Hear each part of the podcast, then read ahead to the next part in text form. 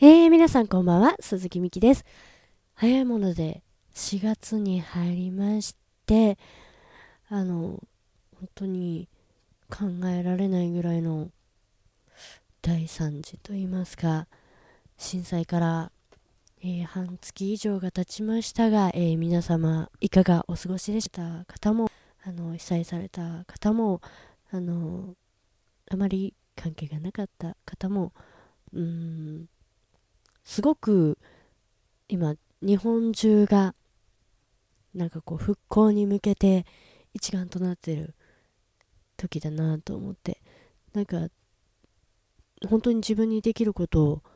何なのかなと模索しながら、私もできる限りのことをやってはいるんですけど、あのそうですね、いろいろ、もう本当に、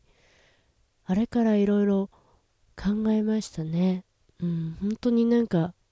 最初は、うん、私は東京なので、東京は、まあ、場所にはよると思うんですけど、私はもう本当に、ほぼ被害はなかったと言ってもいいぐらいの、本当にありがたい限りなんですけど、元気に、えー、過ごしていますが、本当になんか被災地の映像を1週間ずっとニュースで見ていて本当に心を痛めたとはこのことなんだなと思って。最初の1週間ぐらいは本当に何をするのにも私が不謹慎だと思っちゃってたところもあって。ででもまあ今ねいろいろこうやっとこう街に活気が戻ってきたかなとあの、もちろん、まだその被災地で、本当に大変な生活をしてらっしゃる、避難所で暮らしてらっしゃる方もいらっしゃるので、あの、安易にこう、良かったと言える状況ではまだまだないんですが、でも、なんていうんですかね、この元気な土地に住んでいる私たちが元気に働いていかないと、いけないんじゃないかなと、あの、なんか、本当に私たち、私たちって誰とくくってんのかわかんないですけど、そんなにこう、大した被害も受けてない私みたいな人間が被害者面してはいけないと思ってですね、思ってっていうか 難しいですね、こういう話は。だけど、必要以上の自粛っていうのは、本当に経済が滞ってしまうと、まあ皆さんね、もうおっしゃってますけど、本当にそうだと思います。うんと、節電をしながら、うん、でも回すとこ回していくじゃないですけど、やっぱり、ね、あの、心を休めることも必要なことだし、なんか少し普通に戻ってきたことが心の健康を取り戻せたなっていうのもあるし、まあ、歌なんか歌ってる場合じゃないじゃんって最初私も思いましたし、まあ、レッスンも全部休みだったんでもちろんあの生徒さんも来られないし電車も動いてなかったのででまあうんそういう時でもないしなと思ってたんですけどやっぱりそのみんなの生活まああるわけですよね。特に歌習いに来てる子なんかフリーターの子も多いんじゃないかなと思うんですけどであの友達にライブハウスで働いてる子もいますしあの友達のところは計画停電があるのでなかなか営業ができない状態だと思います。うん、だし、まあ、そのたくさん電力を使うライブっていうのはできれば、うん、できればというか、なかなか難しいですよね。でも、ぱりそこで働いていらっしゃる方の生活もあれば、うん、お酒を飲むのなんて不謹慎だみたいになってたかもしれないですけど、そのお店の経営もあるし、そこで働く。やっぱり一番最初に削られちゃうのって人件費ですからね。ね、生徒さんがきちんと収入があのなくなってしまうと習いたくても習いに来れなくなってしまうだからそういうところがなんかこう不景気じゃないですけどなっていくとやりたいことができなくなってしまう働きたいのに働ける体力はあるのに仕事がないみたいな状況にはなってほしくないなと、うん、最近は思っています。うん、ただ、あのー、ここ1週間ぐらいですかね、なんか、お店も混んでるし、電車も遅い時間が混んできたので、なんか、ちょっと戻ってきたんだなって、うん、まだまだ電車は少し本数が少なかったり、あの場所によっては、私この間初めて知ったんですけど、直通運転がないっていうことは、ただ一回乗り換えればいいだけかなみたいな感じでいたんですけど、線によっては繋がってないとことかあるんですね。なんかうまく説明できないけど。いつもだったらここで乗り換えて別の線に行くけど、その別の線に行く接続の電車が動いてないから、一駅先まで乗ってってそこからあの近くの駅まで5分歩いてくださいみたいな感じだったんですよ。でそんな話ってあるんだと思ってこれがもし毎日毎日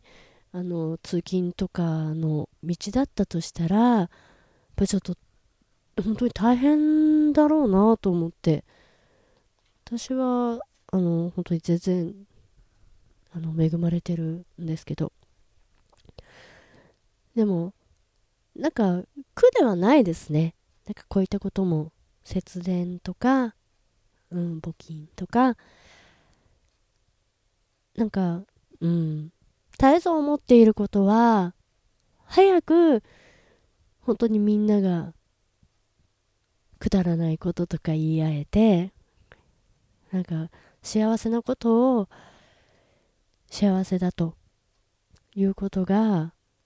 不謹慎ではない。なんか時代に戻ってほしいなと。うん。強く願っています。でまあうん。なんか今はとにかく置かれてる状況がね違いすぎるので受け取り方も違うし私も相変わらずそのなんて言ってあげたらいいのかわからない。なんか白々しいことを言いたくないっていうところでまだまだなんかこううん難しいなと思ってるんですがあの絶えずその被災地の方々のうんことを思っています、うん、うまく言えないんですけどね まあそんな感じですね どうもなんかちょっとしんみりしてしまってよくないですね。うん。まあ、あのー、結構飲食業界っていうんですかね。飲食で働いてる友達もすごく多いので、なんかこう、いろんな話も聞きますし、あとはそういう復興支援をしようって言って、なんか、たくさん飲みに行くようにしたりとかしてるお友達もたくさんいて、なんかそういう、なんか心がいいなって 思います。思ってます。私も復興支援で。あの、なるべく。経済を回せるほど稼げてないんですけど、なんとか回していけたらいいななんて。思っています。えー、っとですね、そうそう、あの、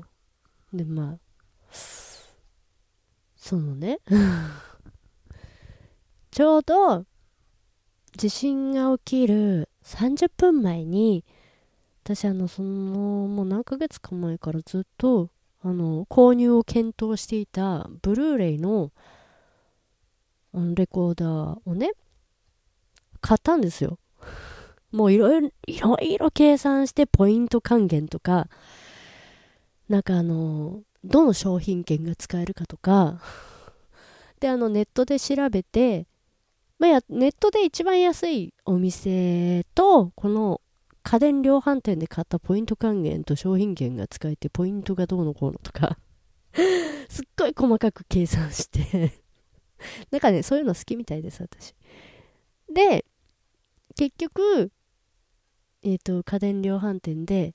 買ったんですよ。で、ああ、買っちゃったと思って、すっごいウキウキしながら、あのー、とんかつ食べてたんですよ。遅いお昼ご飯を食べてたんです。で、まあご飯は食べ終わる、まあ、ちょっと前だったんですけど、のまあ、キャベツと味噌汁のおかわりをいただいてですね、味噌汁大好きなんで、もういただいた直後に地震が来て、で、ちょうどまあ携帯、ツイッターかなんか見ながらご飯食べてたんですかね、一人だったから。で、あ、地震だって、ツイッターにアップして、その後に強い揺れが来たんですよ。で、最初は別には普通に地震だと思ってて。で、その揺れがとにかく長くて、やっぱり怖いなって思っちゃいましたね。初めて、私生まれて初めて地震が怖いと思いました。今まで全然思ったこともないし、まあ、そんなに大きな地震が来たことがなかったっていうのもあるんですけど、で、あの、いただいたばっかりの熱々の味噌汁がバッシャンバッシャンして、ちょっと本当に、ああ、ああ、どう、どうしようみたいなのもありきだったんですけど、なんか支えるに熱くて触れないみたいな。で、あ、もったいないなと思って、その時はもう本当にこんなに大変なことになるとは思ってもみなかったので、で、えっ、ー、と、携帯がね、あったので、やっぱり情報は何かしらで知ることができたので、あれで何にもわからなかったら、本当に怖かったんじゃないかなと思って。で、まあ、ちょっとメールとかは遅れても届かないみたいな感じだったんですけど、まあ、ツイッターだけは全然動いてたので、なんかいろんな人の、まあ、つぶやいてるイコール大丈夫だみたいなところで。で、まあ、とりあえず家が心配だったので、家に、ちょうどバスで帰れるところにいたので、バスに乗って帰ろうと思ったら、途中でもう全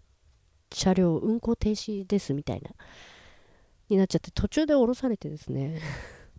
ま天気が良かったのでそこから歩いて、まあ、何十分かで家に帰ってとにかくね家が心配どうなっちゃってるのか分からなかったのでで電車は全部止まっちゃってたので家に帰ってもう本当に我が家は本当に何もなかったような状態だったので、まあ良かったなと思いつつ家でこの余震が来るごとにちょっと怖いなと思いながら夕方親が帰ってきてちょっと安心してたんですけどうん、まあ、そんなでしたね。なんかもううん災害はね当たり前ですけど突然やってきますけど本当にうーん。いつのあの時何が来るのかわからないんだなって。なんかこうね 普通に常識的には考えてはいますけど。うんなんか亡くなってみて初めて大切に感じるものであったら当たり前だと思っちゃいけないなと思いつつやっぱり当たり前だと思っていたその電気であるとか電車であるとかあの便利なことが当たり前になってしまうのは、うん、すごくもったいないことなんだなって改めて感じました。うん、でその現代人の三種の神器、えー、財布携帯鍵だと思うんですよ。でその三種の神器の一つ携帯を今日ですね 仕事に行く時に持ってくのを忘れてしまってちょっと取りに帰れないぐらいのところに来た時に気づいたので、まあ今日一日ぐらいまあ携帯なくていいかと思ったんですけど、私普段時計も持ってないので、まず時間もわからない。で、何かあった時に、やっぱりこう、若干ツイッター依存症みたいになってるので、つぶやきたいけどつぶやきようがないみたいな。そしてなんかこう、うん、暇？でもね、本当にこの携帯があると暇な時間が全部潰れるので、やっぱり考える力がね、どうしても奪われてしまうなと。便利になればなるほど人間が頭を使わなくていい時代になっちゃうので、本当に脳みそプリンになっちゃうなとは思ってはいるんですけど、やっぱりこう、ちょっとでも暇な時間があると携帯をいじって、まあ、ネットを見るなりメールの返信をするなりツイッター見るなりしてればあっという間に時間って過ぎちゃうのでねっぱり少し解放される時間ってもしかしたら必要なのかなと思いつつやっぱりちょっとね何かあった時にねやっぱり心強いですから携帯電話。まあしばらくは忘れない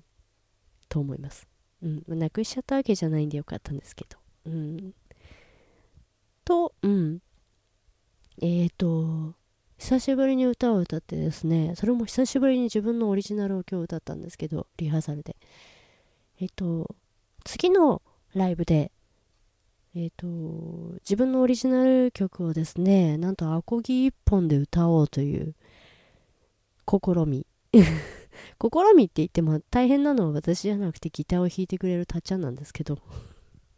あの、今日初めてリハーサルをしまして、まあ、初めてって言っても、まあ、バンドでライブをやるときはもうずっとたっちゃんに弾いてもらってるんで知らない曲はまあほぼない状態で、まあアコギ一本になるとまたいろいろ変わってくるので、まあなんか打ち合わせしつつ、打ち合わせっていうか、合わせてみて、なんかこう、いい感じになった曲をセレクトしていこうみたいな感じで、すごいね、あの、とにかくピアノを弾きながらずっと歌ってて、それはそれでよかったんですけど、もう本当に歌だけ歌いたいなって、どうしても常々思ってしまうので、久しぶりに歌だけに集中して歌えるっていうのは本当に楽しくてでずっと欲しかった IC レコーダーも安かったんですけど買ってでリハーサルを撮ってさっき聞いてたんですけどやっぱいいですねプレイバックできるっていうのは。うん。なんかすごく客観的に聞けてなんかすごい楽しいなと思って。なんか楽しんで聞いてたんですけど。電器製品大好きなのでね、うん、家電というよりは、まあ、パソコン関係とか、まあ、そのブルーレイのレコーダーもそうですしその IC レコーダーもなんか本当になんか買ったばっかりなんで楽しいですね。ちょっとしばらくはいろんなものを取っていきたいなと 思っています。えー、そんな感じでですね、鈴木美希次回ライブは4月の23日土曜日に、えー、六本木のブレイブバーにて歌います。お時間は7時10分から夜の7時10分です。えー、アコースティックギターに、えー、ま、我がバンド少年37564でも、えご一緒してます。昔コーラスグループも一緒にやっていましたし、私がライブをやるときはいつもあのコーラスとギターをやってもらってます。あの親友の宮崎達也君にアコギを弾いてもらってですね、あの私自分のオリジナルをブレイブバーで。ほんとね、めったに歌わないんですよ。だから久しぶりに歌ってなんかちょっと新鮮だなと思って、なんかいい曲だなみたいな。なんかちょっとね、久しぶりなんでね、ちょっと自画自賛しちゃいました。あの、なんか、まあそりゃそうですよね。自分のツボを抑えた曲を自分で作ってるんだからそりゃそうだなと思うんですけど そんな、えー、楽しいライブをやりたいと思っています。えー、4月23日は六本木ブレイブバーです。えー、お時間ある方、ぜひぜひぜひぜひ遊びに来てください。ということで、え今週もお付き合いいただきありがとうございました。鈴木美希でした。えー、と、いろんな状況の方いらっしゃると思いますが、ぜひ前向きに、うん、みんなで頑張りましょう。それでは、素敵な1週間をお過ごしください。